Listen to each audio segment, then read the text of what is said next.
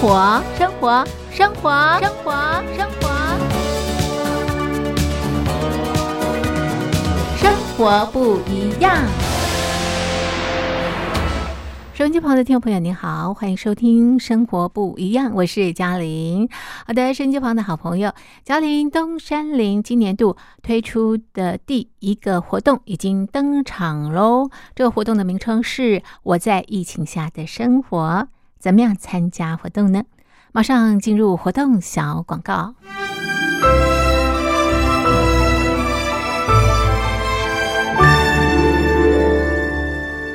我在疫情下的生活，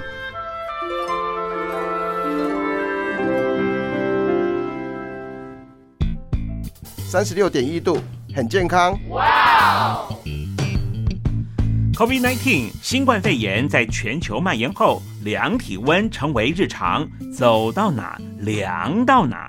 还有啊，戴口罩也是生活必备，没戴口罩寸步难行。哦。非常时期，能不要出门就不要出门，在家办公最安全。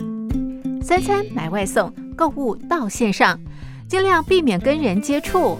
非得出门也要与人保持距离，小心再小心。回家后一定要勤洗手。啊，反正心里怎么说呢，也有点紧张。病情现在这么严重，心里总有点恐慌的。回去以后赶快的就，就是。洗仔细的点儿，哎，洗彻底的点儿。而现在没有健康码核酸检测，在大陆哪儿都去不了，出国旅游更是想都别想。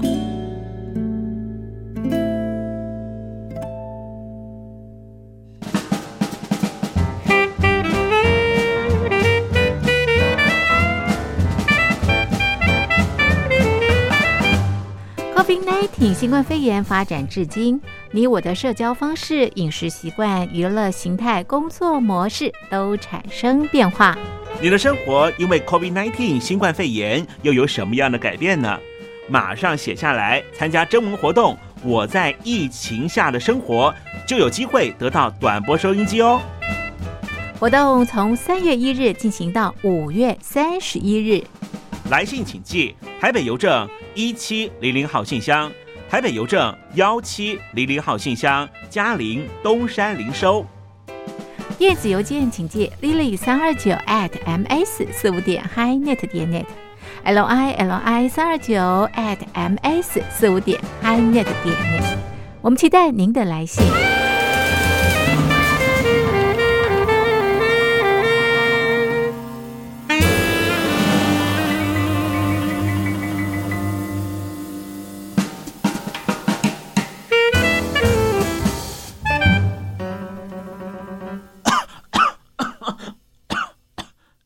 哎，别害怕，我我没有染病啊，我只是喉咙痒痒的。我在疫情下的生活，好，现在咳嗽呢，都很担心别人啊误会误会我们啊染疫了，对不对？好，所以呃，其实这也是生活的这个改变。好的，这是啊嘉陵东山林今年推出的第一个活动。我在疫情下的生活，我想 COVID-19 新冠疫情对我们的生活影响方方面面，相当相当的大哦。收音机旁的听众朋友，感触一定非常非常的深刻。只要写下疫情对你生活的改变，寄给我们，就可以参加抽奖，就有机会拿到我们的短波收音机。活动进行到五月底，请大家告诉大家，赶快来参加活动。嘉陵东山林在台北等候听众朋友的来信喽。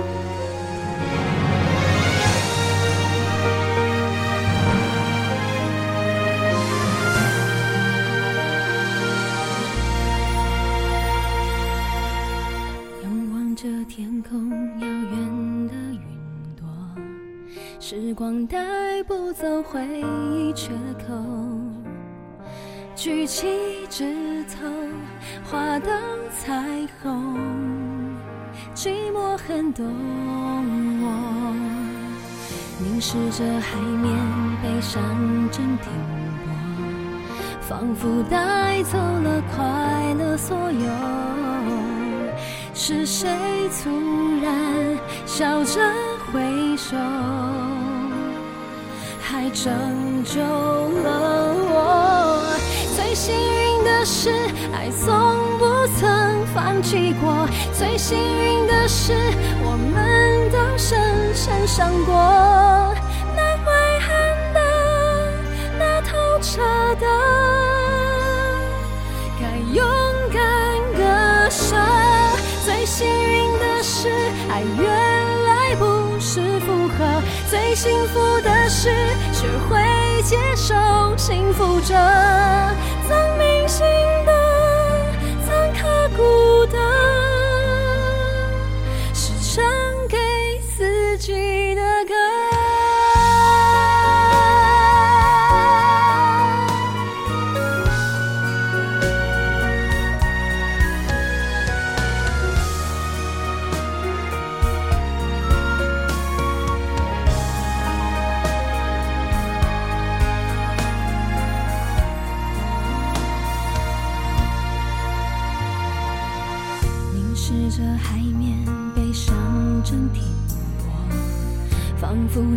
走了快乐所有。是谁突然笑着挥手，还拯救了我？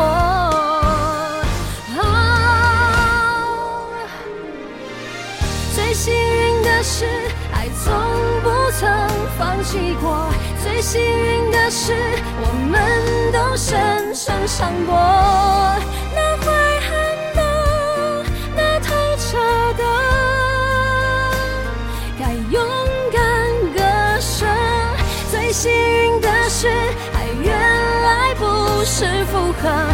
幸福的事，学会接受幸福着。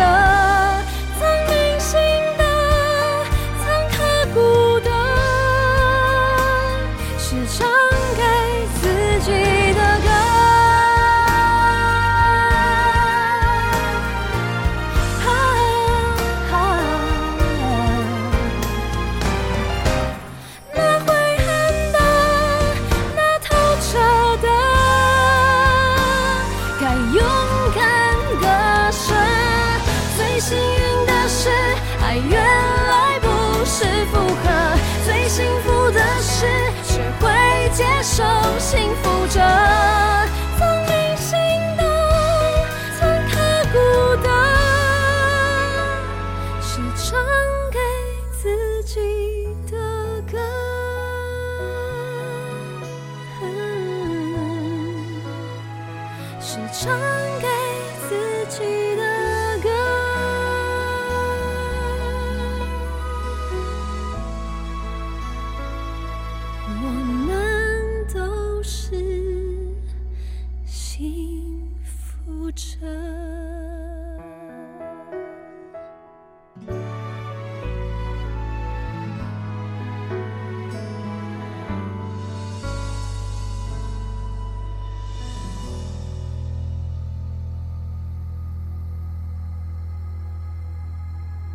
这是谢伟林演唱的歌曲，这首歌曲是《幸福者》。收音机旁的听众朋友，您好，我是嘉玲，欢迎继续收听《生活不一样》。好的，今天是中华民国一百一十年，西元二零二一年三月二十四号，星期三。今天在《生活不一样》节目当中，我们进行的单元是台湾农会，欢迎您。我们要介绍台湾农民朋友的故事。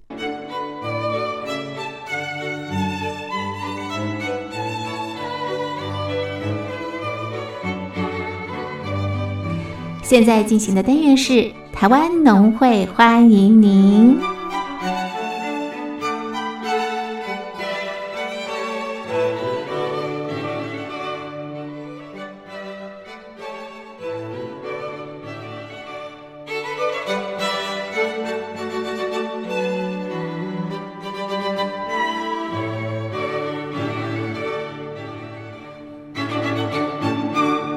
好的，收音机旁的听众朋友，今天在台湾农会欢迎您单元当中，我们来到的是台北市的续植，介绍的是天然茶庄，访问的是负责人蔡旭志蔡先生。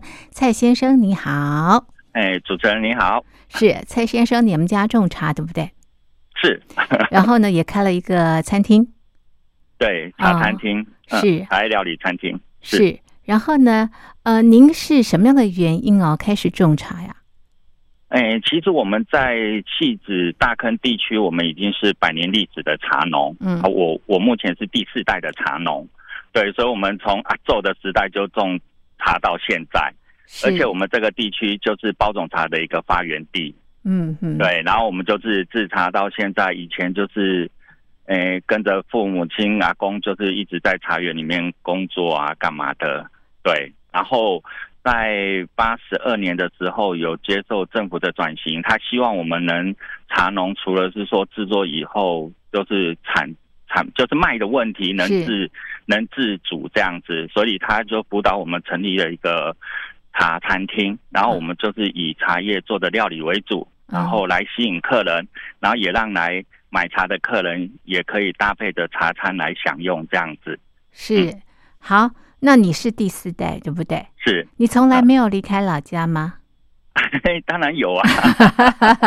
对啊，以因为以前制茶真的很辛苦，像包种茶，以前的茶园比较大的时候，一一做就要做一一一个礼拜左右，嗯啊，几乎就没怎么睡觉。是然后，所以我国中毕业以后，我跑去跑去海边，嗯 我跑去海边去基隆读书。我、嗯我读的是那个基隆海事的养殖科。是我想说跑跑到海边够远了吧，我可以不用再 再弄茶叶了。是对，是，但是后来退伍后还是钟情于茶叶，而且我就是家里的独子，嗯，对，所以也有那个责任得来继承家业。后来还是乖乖的回来了。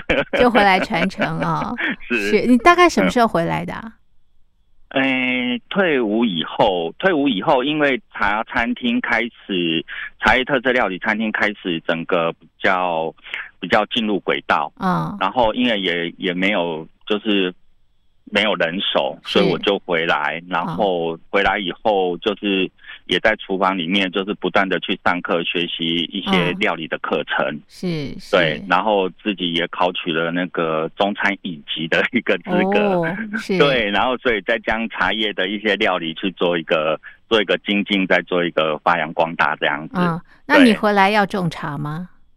嗯、回来的部分因为有一些原因，因为其实北部的茶农会比较像我，像我目前，呃，我之前面临到的是因为就是阿公阿公过世以后下来的一个持分问题，是是，所以所以茶园有荒废掉一阵子。嗯，对，然后我在十几年前有把把我叔叔的部分买回来。哦，是，对，是所以就是统一都是我们的了。以后我就是重新再再去做茶园的一个复耕，是，然后我们复耕的同时，我们就以以那个有机茶哦，为我们的一个主要对象。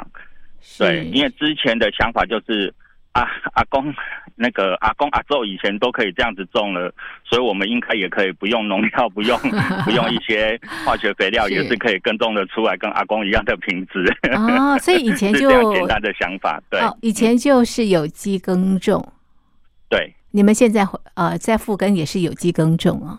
对对对，我们以有机耕种为我们最主要的一个诉求，这样子。是是，那你刚刚提到就是说呢，你还是钟情于这个呃茶叶了哈，种是茶，为什么呢？嗯，其实因为可能从小耳濡目染，然后接触的也都是茶叶的哦，一个制作过程跟一个发酵。其实它迷人的地方，茶叶迷人的地方是在于你每一批的茶青，虽然是同样一个人在做，但是它会随着气候的不同，它的生长情况不同而产生不同的风味。是所以其实它在操作上面，它比较不像说可能就是很制式化的东西。嗯对，所以在操作上面其实有它一定的难度啊，但是也这就是我比较吸引我的地方，比较喜欢挑战一些啊高难度的东西。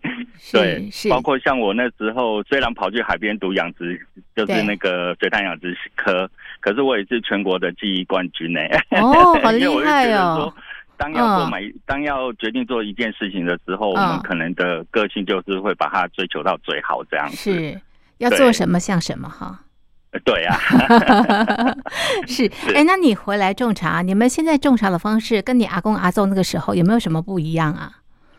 嗯，其实我一刚开始操作的时候，我也对于有机这个概念，我觉得有机应该就是见天见地，嗯呃，不需要说用太多的人为，可能就是啊，人家说啊有苏绿菌啊，有一些登记资材，有机的登记资材可以使用。是，但是我觉得说，既然要有机，应该就是让它比较粗放式的方式，比较野放的方式来耕种。嗯后来这两年，其实我的态我我的观念有所改变，因为嗯。整个气候变迁的原因，嗯。整造成整个茶山的整个生长过程跟以前的环境已经截然不同了。嗯。因为现在就是旱灾会旱灾的很严重，然后下雨就是像去年戏子下了快三个月的雨后，快疯掉了。嗯嗯。对，所以我们变成说也是要跟着跟着整个时代的气候变迁，然后跟着整个时代的进步来做，来调整我们的脚步。嗯，所以我们现在操作整个有机产业来讲，我们会利用很多的新的那个农业科技来帮嗯我们来操作这一块，嗯让我们更得心应手。是，哎所以你们现在是智慧农。除了是青农之外是。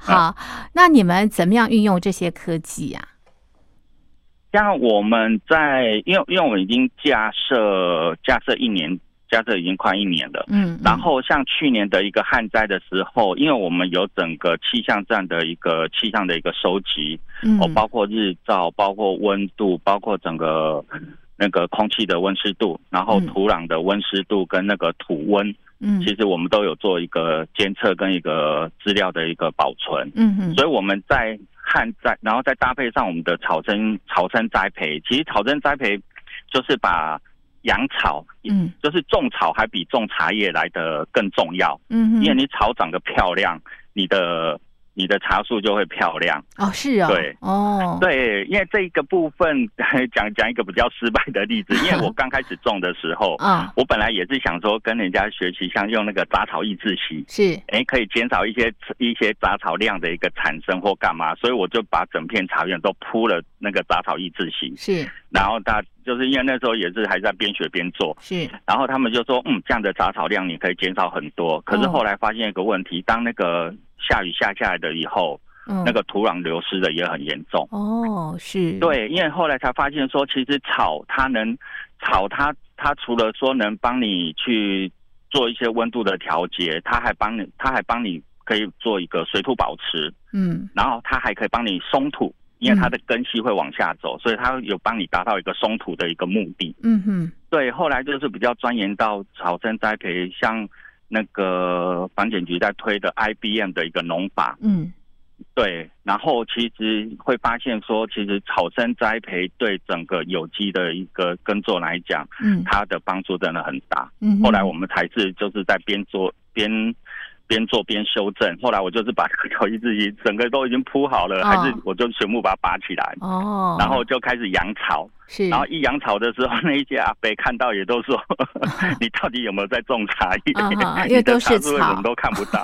”对对，看过去一下，有机会你过来台湾，你就会看到我们的茶树真的是看不到茶树的，都是看到那个草。啊哈，对但是草还是有管理的，不不是放任它所有的草都都长。因为我们的哦想法是说，我今天养的草，譬如说叶下红啊，还是说昭和叶啊，嗯还是嗯说那个那个野牡丹，嗯，其实都是一些春象、一些害虫，它比较喜欢吃的东西。哦是，对啊，对啊，它有它有新鲜好吃的，对于它来讲是青它菜就不会可以吃，吃它何你的必去吃比较茶叶苦的了茶叶呢？没 错，嗯对，所以我们用这样的一个方式，然后当我们要采收的时候，我才把草草除开。哦，那个叶片真的还是非常的漂亮，因为它旁边都已经有够够那些虫可以吃了，是它就不会来吃茶叶了。是对，反正我们这样操作这两三年下来，其实整个大家对于有机茶叶这方面的一个认同度都还蛮蛮高的。高的，对是。所以下次到你们的这个茶园看到这个呃草呢，大家不要怀疑，没有错。对 对对，好，所以你是呃草生栽培有管理的，不管的，并不是乱七八糟的哈，而且是有选择性的种这些草的哈。是是是，哎，那你也运用了刚刚所谓的这个物联网，对不对？哎，这物联网它也运用在农业啊。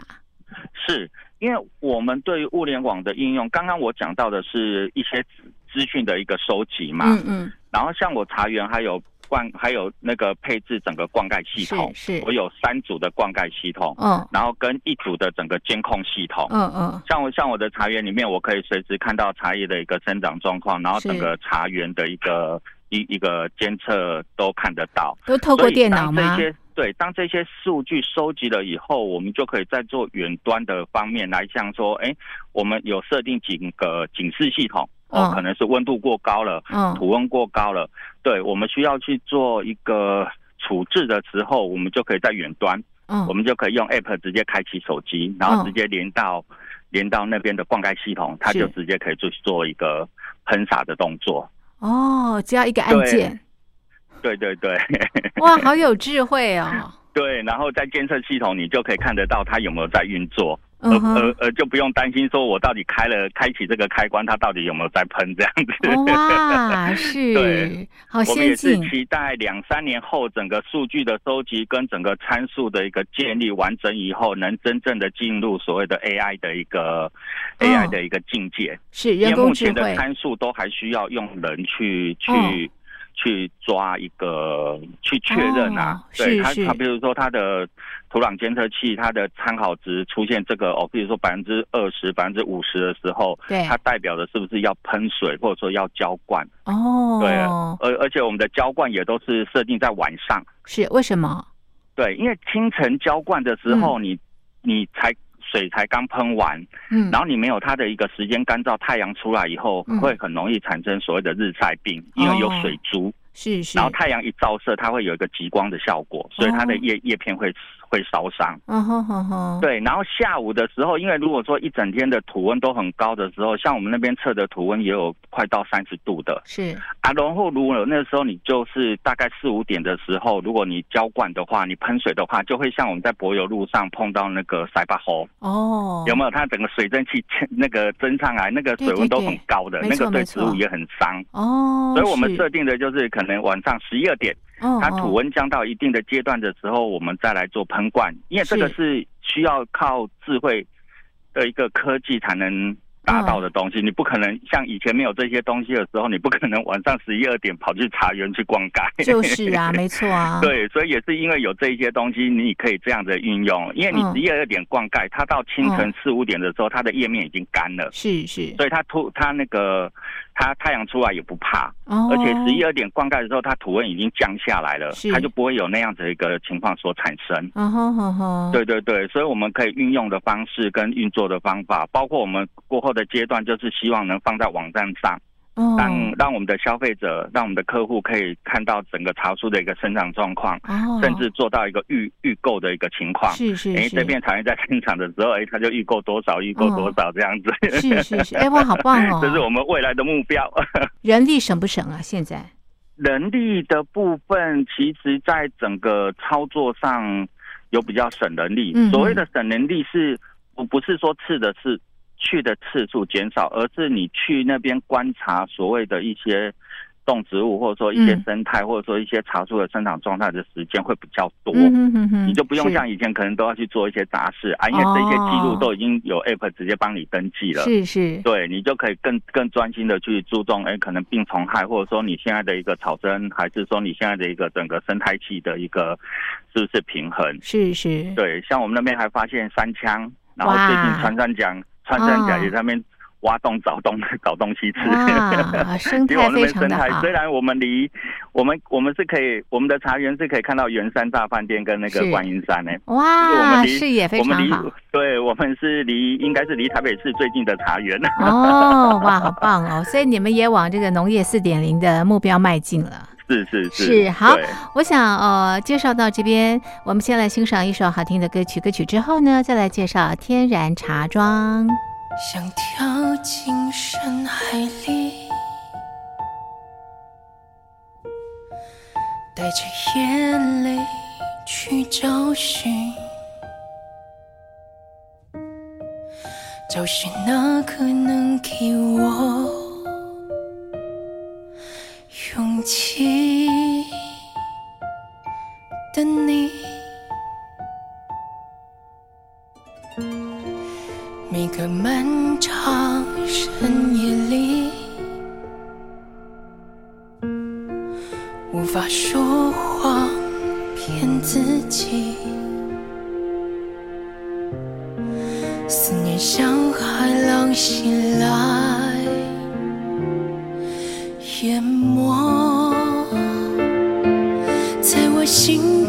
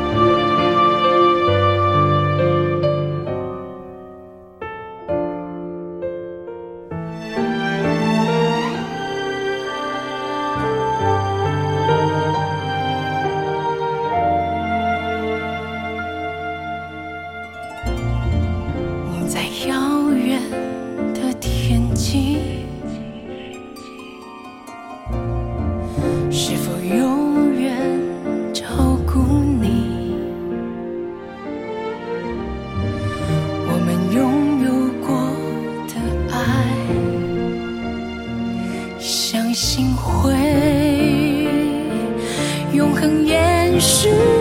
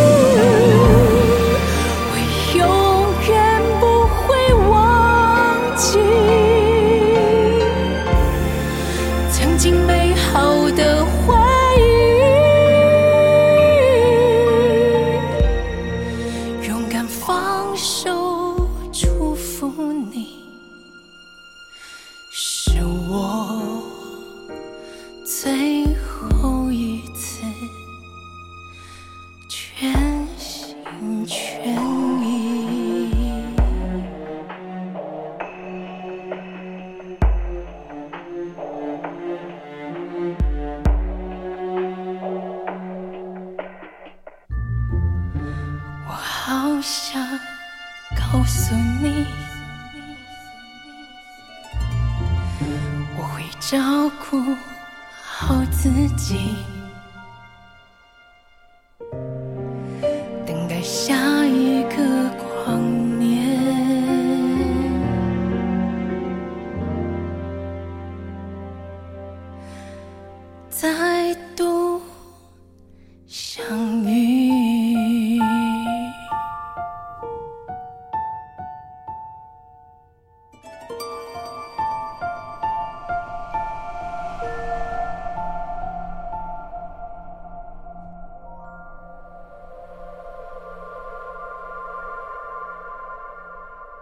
手机旁的听众朋友，欢迎回到《生活不一样》。我们进行的是台湾农会欢迎您单元。今天啊，在单元当中呢，我们来到台北的细致，介绍的是天然茶庄，访问的是负责人蔡旭志蔡先生。他是青农，也是呃这个智慧农啊，运用了这个物联网啊，让呃整个的这个农业啊更加的有效率，同时可以省力哈。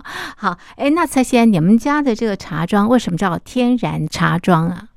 哦天然茶庄是因为我妈妈当初在在想念，因为我们最早之前会去山上的一个景点去卖茶叶，嗯哼，在还没开店之前，是，然后后来就是因为我们都假日才上去卖茶叶，嗯。然后就是有些客人在平常的时候或在下雨的时候就会来我们家，嗯。来我们家来买，嗯。啊，他说来我们家来买也没有个名字，或者说没有个什么也不好找，后来就是。开始在想东西，嗯就是想一个店名就对了。哦。然后我妈妈就觉得说，她就是以以前的人家都会觉得说，可惜想想很多名字，后来就是决定说用那个天然的雄厚。是是，对，嗯因为我们希望的，因为我们的茶叶本来就是比较那时候那时候虽然不是有机，可是就是无无无毒的栽种方式。哦是，，对，然后我们包括店里面用的一些青菜、野菜之类的，也都是我妈妈亲手耕种，嗯。所以我们那时候就会想说，又是用用最天然的一个一个食物跟一个茶叶来给客人，是我们的一个宗旨。对，哦所以才定调叫天然茶庄。是是，那一直沿用到现在。是，对，用了已经快三十年了。对，是，哎，那你们家的茶叶啊，复耕之后一年几收啊？我们目前来讲，我们大概收四收。啊，四收啊，对，哦其实有有机茶它的产值其实还算蛮蛮稳固，哦蛮稳定的。对，哦，是，对那是每个季节都可以收成吗？对，只是说有机茶这个方面，可能我会因因为我们店里面离中央研究院很近。是，啊，我们开店到现在，我们都常开玩笑讲说是那个中研中央研究院老师博士们的一个特约商店。只要说他们 只要他们有招待外宾，或者说要外宾要回国要去买茶叶嗯做伴手礼，都会以我们这边为首选。哦，那很好啊。对对，所以我有时候是都在刚开，就是跟他们讨论说有有是机茶这个部分。其实有机茶对于我对于我而言呐、嗯我觉得说其实它不同于别的别的茶叶，不是别别的像哦人家讲的一般的惯性啊或友善的茶叶，其实它不是说就是特别香或特别浓，嗯而是它能针对它的整个生长的一个特性，像像我们做的有机茶，我们的发酵会做足一点。嗯嗯对，因为反而这样子做，你才能做出它的一个特色出来。嗯哼，嘿，你你懂我意思吗？就是嗯变成说，它的产出的一个原料本来就是适合做比较重发酵的。嗯哼，啊，你要去嗯把它做成轻发酵的比赛型包种茶，就嗯不太可能。啊，所以，对，所以你要物尽，就是利用它本身的特性来做它的茶叶。对对对，而而不是说它的它是适合做红茶的，你偏要叫它做包种茶，嗯嗯那当然就是不适合它的特性，你做不做不出来它的一个一一一个特道所所所能展现出来的一个特色，你就失去它的意义了。没错，这是我这是我做茶的一个观念啦。是是是，对对对。所以你们的嗯文山包种茶的发酵会比较久一点哈。嗯，对，其实以前的发以前的包种茶发酵，其实它会比较是金黄色的水，是，然后它是会带有兰花香跟一个带带有兰花香，然后它的滋味是很醇厚的。哦，对对对，可能走向会跟比较比赛的会比较不一样一点。对啊，因为我们也是希望走出地方特色的一个、然一个茶叶啦。嗯对，嗯因为其实戏子戏子有茶山这件事情，对很多人来讲，其实都还算蛮陌生的，嗯而且应该是蛮惊讶的。没错，是对，戏子除了塞车跟淹水以外，好像就没有别的东西。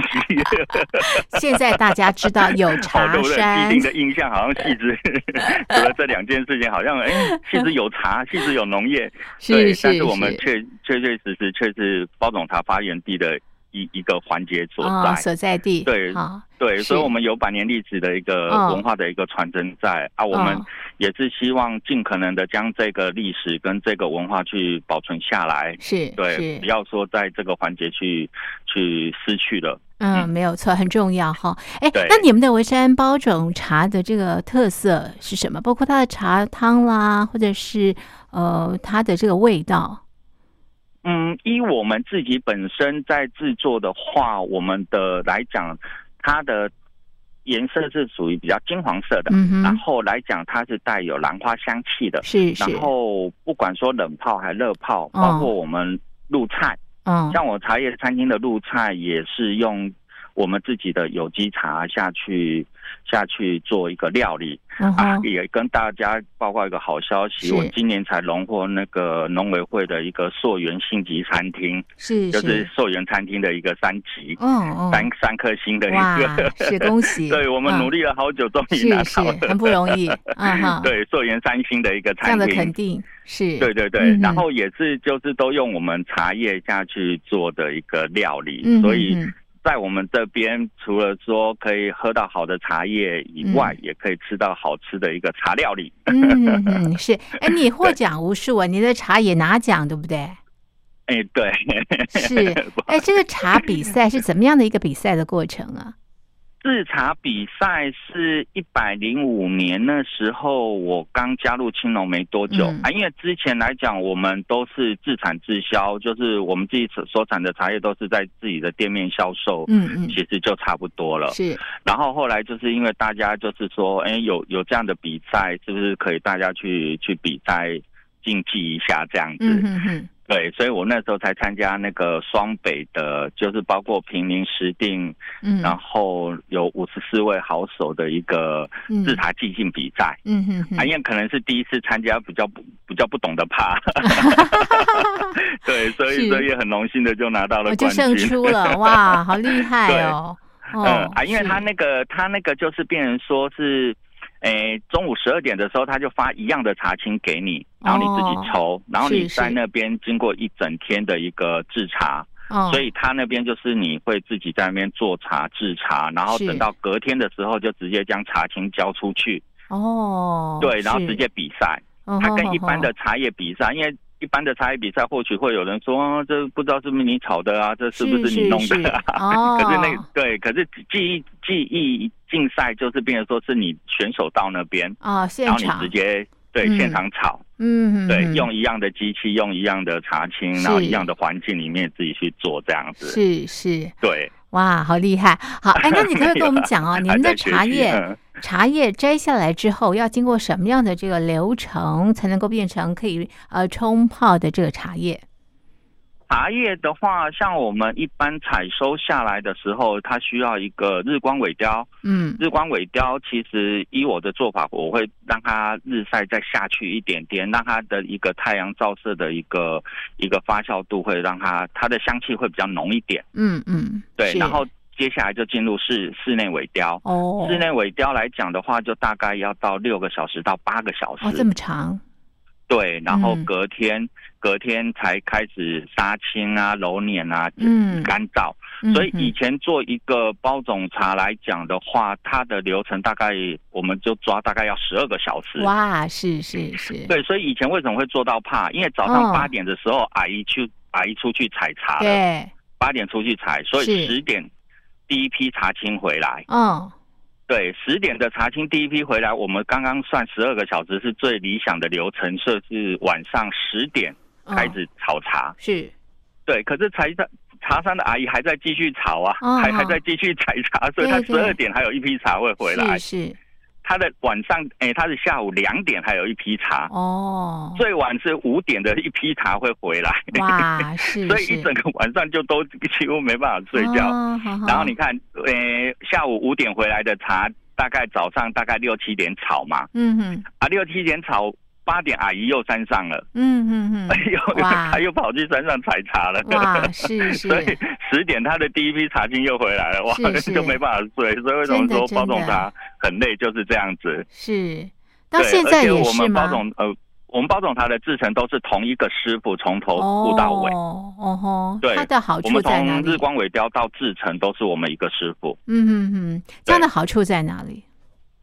好处是在于说我们在日光尾雕的时候的一个掌握，到后面杀青的时候，我们嗯能跟、跟着它的一个发酵程度不同，我们会去做调节。嗯，如果它酵发酵不足，我们可能时间来讲，我们就还会再继续等。啊，同一个人做就可以知道。对对对啊！如果是你一本一整批来的，哦，可能你像像南部的茶商，我知道的是说，哎，他呃尾雕有尾雕的师傅，对对，然后杀青有杀青的师傅，然后包布球有包布球的师傅，嗯，所以他一来的话，有时候时间到了，他还是得不管它够不够还是怎么样，它还是得得开始炒啦。哦，了解。对，因为他们量太大了。啊，是是像我们的量来讲，我们一天的量大概三五百清回来就差不多，嗯我们不会去做到太多。是是，所以你们同一个人因为我们一个人人力就是一一一两个师傅这样子炒的话，的人力就大概这样子，我们没办法像南部那个一一次进来哦几千几万几千斤这样子，哦 那个那个在包总他比较少看到，嗯。是是，哇！所以这个茶叶摘回来之后，后后面的这个工作呢，完全都是人力哈。对啊，其实茶叶茶叶采摘回来才是 才是更才是考验的考验地方，它长在树上还好，可是当你一采摘回来，就是一就是一天一定得把它做到完啊。啊哈嗯哈哈！那后续的这些流程啊，呃，哪一个环节会影响到茶叶的风味啊？嗯，其实每一个环节都会。都会哦，对，因为你在尾雕的时候，如果说你放的不够下去，它的带青味如果比较重的话，你在后续的制作，你再怎么修，它也是还是没办法。嗯对啊，嗯然后你日你的尾雕做的不错，你的杀青、你的炒锅没有控制好，让它有点烧焦或炒不熟，嗯。也也是失败了。哦，对啊，你在揉捻的时候，你太太用力，还是没有揉下去，它的条条索不漂亮，哦对它的卖相又不好。哦。啊，它干燥的时候，像以前以以前为什么都都会做到怕？因为在干燥的时候，以前大概都已经四五点五六点了，嗯嗯。啊，其实都很想睡觉，是是。都常常有时候给它干燥过头，它那个火味上去，你那个整是。壁茶又挂掉了。哇天哪，对，所以你哦得坚持到最后一刻，是然后整个都完整了以后，你真的才能哦放下心来，好好的休息。哇真不容易对，嗯嗯嗯。因为你任何一个是。环节一出错，你整整天甚至就是整季这样子下来的心血就没了。那你们现在也是一样吗？嗯，对，也像我们对我们最近就是应该许可可以下来，我还就是会将自己的茶工厂去升级到那个农产初级加工室，嗯哼哼哼，哎、农委会的那个农产品初是级加是工室。嗯。对，然后我们还有一个地方应该可以，我我我的希望是可以把它成立一个茶文化馆，哦是是对将就是刚刚我讲到的大坑地区这个茶叶的部分能对能能去传承下去。是是对啊，也让更多的人知道说大坑地区是嗯包种茶的一个发源地，嗯，嗯然后等等的这样的一个历史的一个做一个传承这样子。嗯，是好。那最后，请你教教我们啦，我们怎么样去判断哦，是买到好茶？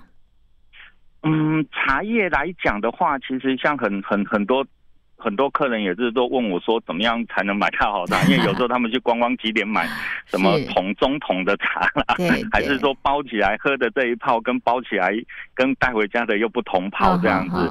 其实我觉得我，我我我套用我妈妈讲的话啦，是是其实他们都说茶叶叫做欧饼茶的。嗯哼哼哼，黑面贼啦，因为说真的，你真的看不出来它到底怎么样的一个一个好坏这样子。你光你用闻的，或者说你用嗯泡的，其实都都很难去判别。所以我建议的是说，你找就是一个信任的一个店家，嗯哼哼，哦，信任的一个店家，可能在跟他聊天的过程当中，可能在跟他们在接触的过程当中，去慢慢了解这一家店家是不是您能所能信任的。嗯哼哼，对，然后再来他没有所谓的什么叫做诶什么茶最好，什么茶不好。嗯嗯其实我们的理我我们的想法，你喝的习惯的茶都是好茶。嗯，没错，是，对，因为每个人喝喝喝茶的一个喝茶的一个特性，跟你喜欢的喜好度真的不一样。没错，对，所以有有些客人都说啊，你的什么茶最好？我说你喝的习惯的叫最好，自己喜欢最好你愿意喝才会炒。对，所以不不不不是价格的问题，嗯说哦，它一定要多多高单价的才叫做好茶。嗯，对对，所以是喝的习惯的都是好茶，茶只要不要苦不要涩，是它冷掉了以后，你不要苦不要涩，它的嗯原则上它的品质都不都错。不错，是，对好。这是我们的青农，还有智慧农啊，蔡旭志 蔡先生他经营的天然茶庄，我们就介绍到这边。非常谢谢您的分享，谢谢您。好，好，谢谢，谢谢，谢谢，拜拜。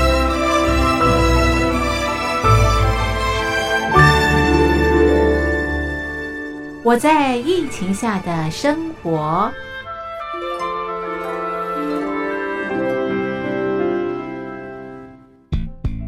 三十六点一度，很健康。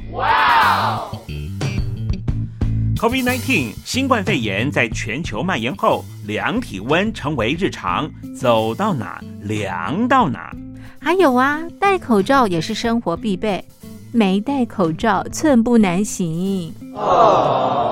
非常时期，能不要出门就不要出门，在家办公最安全。三餐买外送，购物到线上，尽量避免跟人接触。非得出门也要与人保持距离，小心再小心。回家后一定要勤洗手。啊，反正心里怎么说呢，也有点紧张。病情现在这么严重，心里总有点恐慌的。回去以后赶快的就就是洗仔细的点儿，哎，洗彻底的点儿。而现在没有健康码、核酸检测，在大陆哪儿都去不了。出国旅游更是想都别想。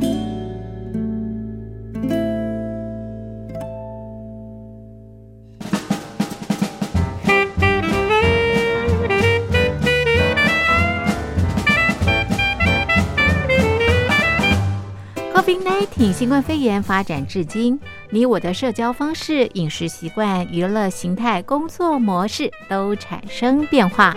你的生活因为 COVID-19 新冠肺炎又有什么样的改变呢？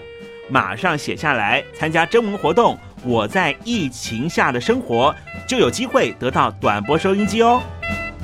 活动从三月一日进行到五月三十一日。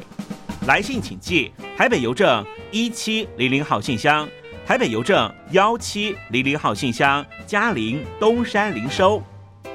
电子邮件请借 lily 三二九 at ms 四五点 hi.net 点 net，l i l i 三二九 at ms 四五点 hi.net 点 net，我们期待您的来信。